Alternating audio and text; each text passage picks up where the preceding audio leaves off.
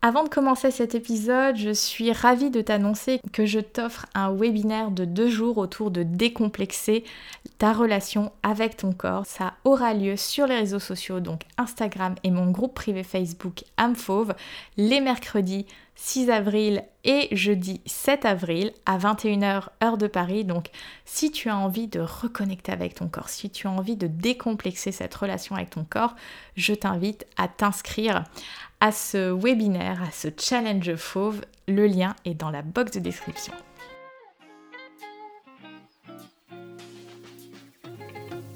Bienvenue dans cet épisode du podcast Âme Fauve, le podcast pour libérer ton côté sauvage et rugir de plaisir. Je suis Sarah Zerbib, psychologue et plaisirologue. Si ce n'est déjà fait, je t'invite à t'abonner à ce podcast et si tu aimes ces émissions, je t'invite également à prendre quelques secondes pour laisser ton avis sur Apple Podcast ou iTunes. Plus le podcast reçoit des retours positifs et plus Apple Podcast se dit Ah, nous devrions montrer cette émission à plus de personnes et le podcast peut ainsi grandir. Qu'est-ce qui se passe dans l'univers de la rencontre? Qu'est-ce qui se passe dans l'univers de la séduction? Qu'est-ce qui se passe dans l'univers de la communication? Et comment ces espaces se retrouvent à nous créer des nouvelles réalités, parfois qu'on souhaite vivre et parfois qu'on ne souhaite pas forcément vivre? Aujourd'hui, j'ai envie de te parler de communication et de séduction pourquoi parler de ces deux sujets La première raison est que j'adore parler de communication, comment communiquer, comment s'ouvrir à la communication. Et la deuxième, c'est que la séduction, l'amour, ce sont des sujets qui attisent les passions. Alors, allons-y. Et puis j'avais aussi envie de te partager certaines observations que j'ai faites de ma propre expérience dans cet univers du dating 2.0. Récemment, j'ai participé à une interview autour des applications de rencontres pour le site BPI France et évidemment, lorsqu'il s'agit d'applications de rencontres, nous en venons à parler de communication. Dès que j'aurai le lien de l'article, je le mettrai dans la description de cet épisode du podcast Amphauve. Alors, comment nous communiquons dans cette séduction 2.0 Est-ce que c'est comme dans la vraie vie? Est-ce qu'on communique plus ou au contraire, est-ce qu'on communique moins? Comment nos interactions se transforment et évoluent avec la technologie. Aujourd'hui, c'est ultra facile et ultra rapide de dater, de matcher avec des hommes, des femmes dans cet univers alternatif des applis de rencontre.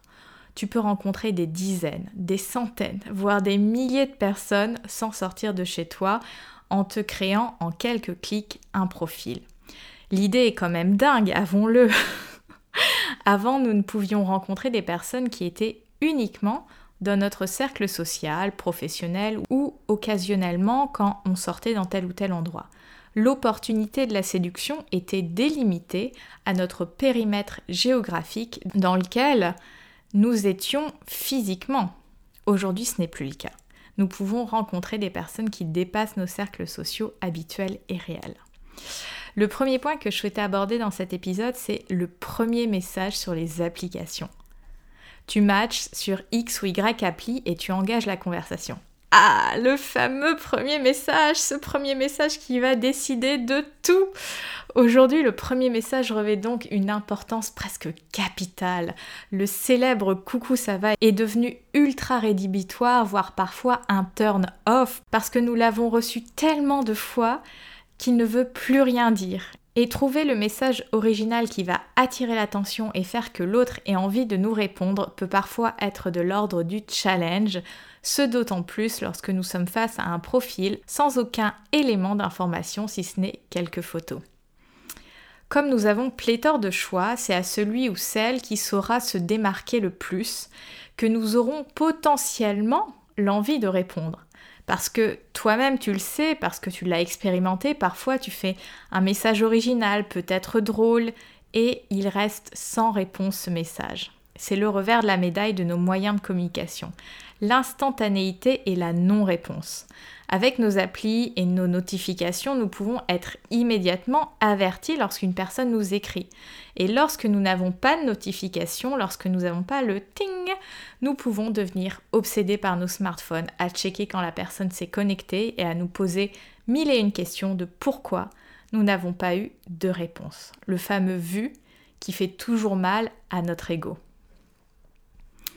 Nous avons tendance à dire que le téléphone portable nous permet de rester connectés aux autres. Oui, mais c'est aussi la preuve physique, tangible, que personne pense à nous. À l'époque où on s'écrivait des lettres, où nous avions l'attente dans la correspondance, nous pouvions toujours rêver, imaginer que l'autre pense à nous et en train de nous écrire. Aujourd'hui, le portable montre justement quand personne pense à nous et nous écrit. La bulle avec les trois petits points sur euh, les iPhones, le est en train d'écrire dans certaines applications, puis quand la personne se ravise, hop, le vide. Le téléphone nous donne l'impression de nous remplir, de pouvoir connecter avec le monde, oui, mais il est aussi celui qui nous confronte à notre vide, notre propre manque fondamental. Manque qui vient à créer le désir, la pulsion de vie, mais que parfois nous allons vouloir remplir par des comportements illusoires et parfois addictifs. Aujourd'hui, nous sommes quasiment toutes et tous accros à notre smartphone. Qu'on se le dise, c'est une réalité inconfortable à regarder en face. Hein et on pourrait se dire que avoir ce moyen de communiquer rend la communication plus facile, mais pas toujours. Pour revenir à l'univers de la séduction et du dating, il y a ce point que je vais aborder maintenant dans l'épisode, c'est demander un réseau social plutôt que le numéro de téléphone. Et ça, c'est quelque chose que j'ai observé sur les applis de rencontre. Euh, donc, ce sont des personnes qui vont te demander d'abord tes réseaux sociaux plutôt que ton numéro de téléphone. Est-ce que toi aussi, tu as reçu très rapidement dans la conversation sur une appli de rencontre le tu as Insta? Pourquoi demander un réseau social plutôt qu'un numéro? Je pense qu'aujourd'hui, demander et donner un numéro est perçu comme étant intime, voire trop intime. Comme si, ça y est, le numéro de téléphone était quelque chose de si précieux que je ne veux pas le donner à quelqu'un avec qui je discute et qui potentiellement me plaît. Pourquoi? Pour certaines personnes, dans l'univers du dating, c'est un moyen de se protéger, d'éviter que quelqu'un vienne à leur écrire est-ce la peur d'être envahi, d'être harcelé par téléphone par quelqu'un qui s'intéresse à nous? Que sais-je? Demander Instagram ou Snapchat permet aussi de vérifier. Oui, aujourd'hui, nous sommes dans un monde où nous avons besoin d'aller vérifier que la personne ressemble bien à ce qu'elle montre sur une application de rencontre. Effectivement, les faux profils ou ce qu'on appelle le catfishing en anglais est une réalité. Une personne peut se faire passer pour quelqu'un d'autre en utilisant de fausses photos de profil, un faux nom, parfois tout simplement entre guillemets par manque de confiance en elle et de ne pas avoir des matchs, parfois pour vérifier si une personne là ou le trompe, ou encore pour des fins fallacieuses voire prédatrices. Je pense aussi que demander les réseaux sociaux plutôt que le numéro de téléphone permet de rentrer dans l'intimité de la personne avant de la rencontrer. Nous pouvons voir ce qu'elle poste sur les réseaux, avec les stories, les publications, etc., les lieux où elle a été, potentiellement si elle a une vie sociale, cette personne, à quoi cette personne est abonnée, c'est-à-dire euh, qu'est-ce qu'elle consomme finalement sur les réseaux sociaux et tout un tas d'autres choses.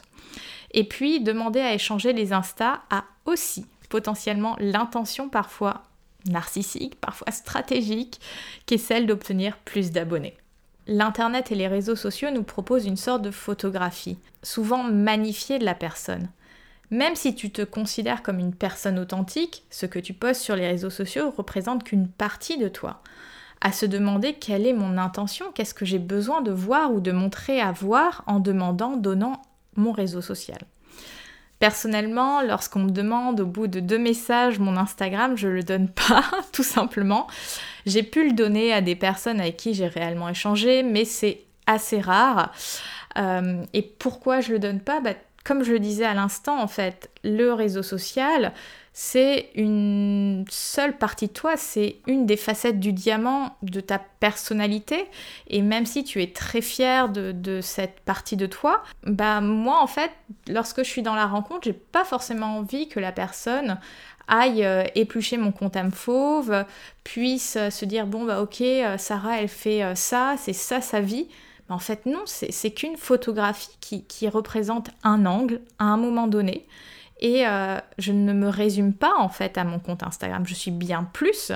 Et euh, aujourd'hui, c'est vrai qu'on se résume à ce qu'on voit en story, à ce qu'on poste en story, à ce qu'on poste sur les réseaux sociaux, mais en fait, tu es beaucoup plus. Alors, autorisons-nous dans la rencontre à se, à se montrer euh, bah, comme étant beaucoup plus que juste un profil Instagram en deux dimensions. Après, avec les algorithmes de toutes ces applications et les données qu'elles recoupent, tu peux très vite te retrouver avec des suggestions d'amis ou autres, des personnes avec qui tu as matché ou échangé les numéros. Donc parfois, tu ne vas même pas euh, chercher la personne sur euh, Instagram ou euh, sur Facebook, mais voilà, parfois tu peux avoir son profil qui, qui t'est suggéré ou voir une publication et tu te rends compte qu'il s'agit de cette personne parce qu'en fait toutes ces applications donc utilisent des algorithmes, ont des données qui se recoupent. Et euh, forcément, si tu as, vu passer, euh, il y a eu un livre là récemment qui est sorti sur, euh, sur les algorithmes et notamment l'algorithme de Tinder qui montre à quel point il n'y a pas de hasard en fait sur ces applications. Je te mettrai également la référence de cet ouvrage si cela t'intéresse en box de description de ce podcast. Le troisième point que j'avais envie d'aborder dans cet épisode autour de la communication et de la séduction 2.0, c'est euh, l'idée que j'appelle de communication non engagée. Qu'est-ce que je veux dire par une communication non engagée? C'est le fait de parler, d'échanger des messages, des mots, en se désengageant, en osant plus mouiller en fait. Il ne s'agit pas ici simplement de, entre guillemets, bien parler, même si moi, si tu me connais, j'adore parler, j'adore bien parler, j'aime beaucoup euh, manier la langue française parce que je trouve ça euh, terriblement excitant. Euh, la manière dont tu communiques exprime une énergie et une intention. Aujourd'hui, de plus en plus de confusion s'observe, et moi-même je l'ai observé, qui se traduit aussi par un mal-être tant chez les hommes et les femmes, ainsi que les codes de la séduction, peu importe notre orientation sexuelle et notre genre. La communication, par définition, par principe, implique un sujet. Le sujet, c'est la personne qui parle. Aujourd'hui, j'observe énormément de messages et de phrases utilisées également oralement où le jeu n'est plus utilisé. Mais alors si le jeu n'utilise plus le jeu pour demander parler, qui parle? On a du coup beaucoup euh, l'utilisation du on ou du il universel, euh, fourre-tout. Ou alors on va utiliser le tu pour montrer l'autre du doigt avec euh, des tu m'as dit, tu as fait, tu avais proposé ça, plutôt que de dire je pense, je préfère, j'ai ressenti. À côté de cette disparition partielle, certes, mais qui s'observe, du jeu, il y a une autre chose dans cette communication 2.0 que j'ai observée, c'est la disparition des questions. On ne se pose plus de questions, notamment lorsqu'on a envie de demander quelqu'un à sortir. Je l'avais déjà observé, mais c'est un message reçu hier soir, donc c'est vraiment tout frais, qui m'a donné l'envie de, faire en fait cet épisode autour de la, séduction et de la communication 2.0. Hier, euh, changé avec un homme sur Instagram. Alors, je lui ai pas donné mon Insta. C'est un abonné euh, du compte âme fauve. Et il a réagi à une de mes stories. Nous avons un petit peu échangé et à un moment, il m'écrit, j'ouvre les guillemets, massage à domicile contre un verre de vin avec un smiley d'homme qui est à la main comme s'il tenait un plateau. Je sais pas si tu vois de quel emoji je parle. Et en fait, ça m'a tout de suite interpellée à plusieurs niveaux, tant en termes de communication que de rapport humain. J'ai répondu à ce message par c'est censé être une proposition, point d'interrogation. S'en est suivi un échange que j'ai trouvé quasi surréaliste, que je te résume, avec cet homme qui me disait euh, voilà, quand tu vas au resto, il n'y a pas de point d'interrogation sur la carte, ce à quoi j'ai répondu que quand je vais au resto, c'est que j'ai décidé d'y aller. Il m'a alors fait la métaphore de la livraison à domicile, puisque je le rappelle, il proposait ou s'inviter, je ne sais pas quel est le mot juste, chez moi pour un massage contre un verre de vin. Ce à quoi j'ai répondu que je ne me fais livrer que la cuisine des restos que je connais. Et euh, voilà, l'échange s'est terminé un petit peu en, en eau de boudin, comme, euh, comme disent nos grands-parents. Bref, tout ça pour dire que j'observe de plus en plus cette absence de questions. Une question dans la communication, c'est une proposition. J'aime à dire que la séduction est une proposition. Je propose, l'autre dispose. Je propose quelque chose, une invitation dans le cas du dating, et la personne décide de ce qu'elle fait en fait de cette proposition. Énoncer une question claire aujourd'hui est perçu inconsciemment, je pense, comme une mise en danger de je me montre vulnérable quelques secondes car j'invite cette personne, mais cette personne, en fait, elle peut me dire non. Nous en revenons à cette peur fondamentale qui est la peur du rejet, qui aujourd'hui est de moins en moins tolérée avec la technologie et notamment par les applis de rencontre. Une personne ne me parle plus, a supprimé le match, je vais continuer de swiper pour compenser le fait que je me suis sentie rejetée. Le non fait partie de nos vies, mais nous avons tous et toutes grandi avec cette injonction judéo-chrétienne et sociale que dire non, c'est pas bien. Le non est souvent aussi euh, punition. Non, tu as fait quelque chose de mal, tu vas être puni. Non, tu as mal appris ta leçon, tu vas refaire. Non, tu es privé de dessert. Non, tu joueras après tes devoirs. Le non, la limite, est mal vécu parce qu'associé à des expériences que nous avons catégorisées comme étant rejetante, dénigrante, parfois violente, et aujourd'hui nous voulons en faire l'économie. Pour reprendre l'exemple que je t'ai donné, qui reprend les deux points, donc cette idée de euh, massage à domicile contre un verre de vin, on a à la fois l'absence du jeu, de je te propose quelque chose, cet homme il n'a pas utilisé le jeu, il aurait pu euh, formuler la question euh, j'ai envie de te rencontrer, est-ce que ça te dit de trois petits points? Et l'absence de question. Donc on a vraiment un, message complètement désengagé.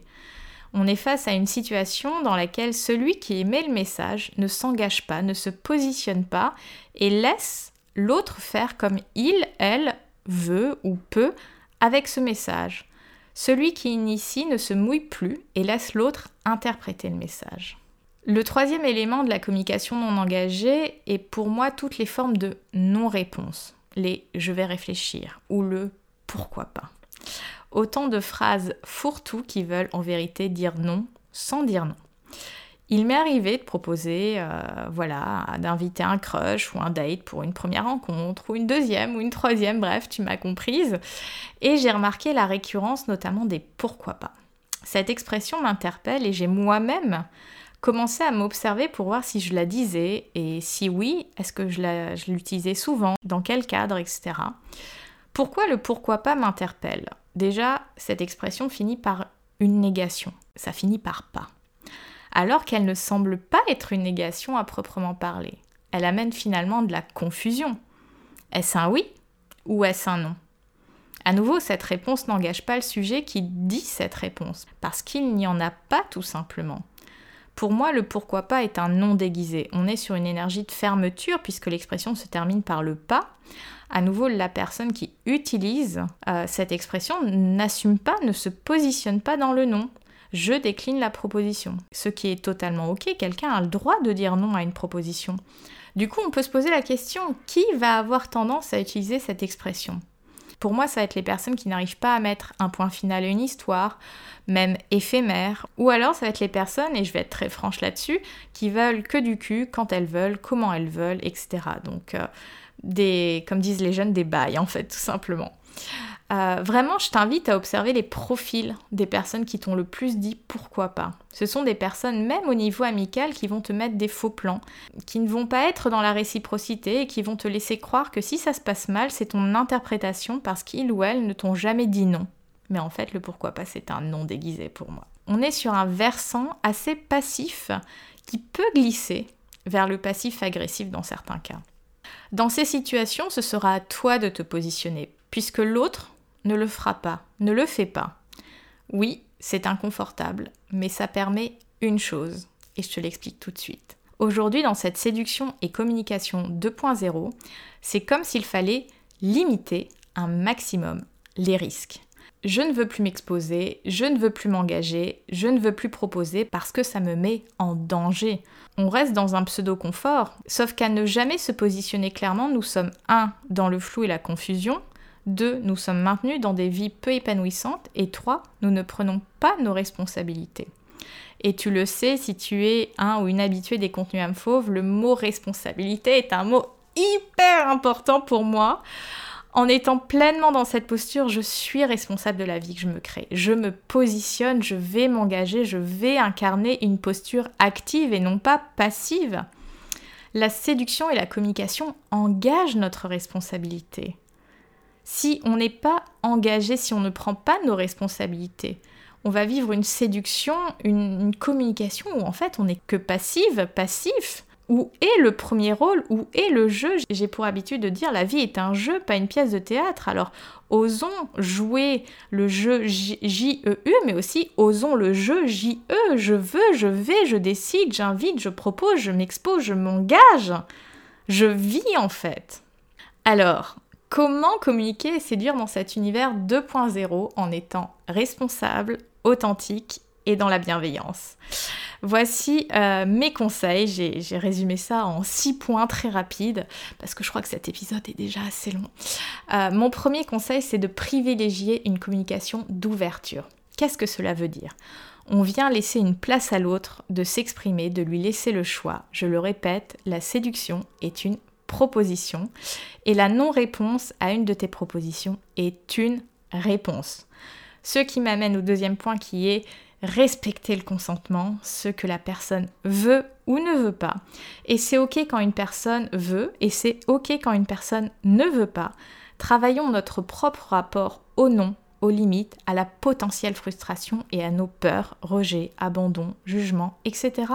Et respecter le consentement, c'est dans tous les domaines de séduction, que ce soit l'invitation, la communication, j'aborde un sujet, la personne ne veut pas en parler, c'est ok, et dans la sexualité. Le troisième point, c'est oser se positionner. Utilise le jeu quand tu parles, quand tu invites. Formule ton invitation clairement pour que la communication puisse être plus claire et fluide. Ce sera plus facile pour tout le monde. Certes, ça peut faire un petit peu peur, mais c'est tellement libérateur. Le quatrième point que je souhaite te partager sur euh, comment vivre cette séduction et cette communication euh, en étant responsable, authentique, dans la bienveillance, c'est de respecter un rythme juste pour toi. Avec ce monde de l'immédiateté où nous pouvons avoir tout dans l'heure qui suit, nous avons parfois du mal à prendre le temps.